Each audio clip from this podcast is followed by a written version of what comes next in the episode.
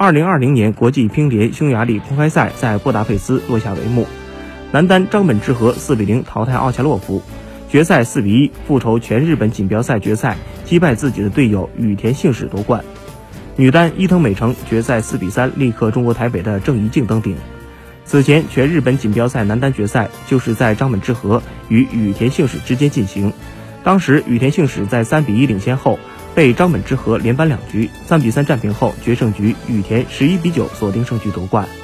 时隔一个多月，两人再次在决赛中相遇，张本智和出师不利，以七比十一落败。不过此后完全掌握场上主动，以十一比八、十一比二、十一比六和十一比九连赢四局，总比分四比一复仇，拿到个人第五个公开赛冠军。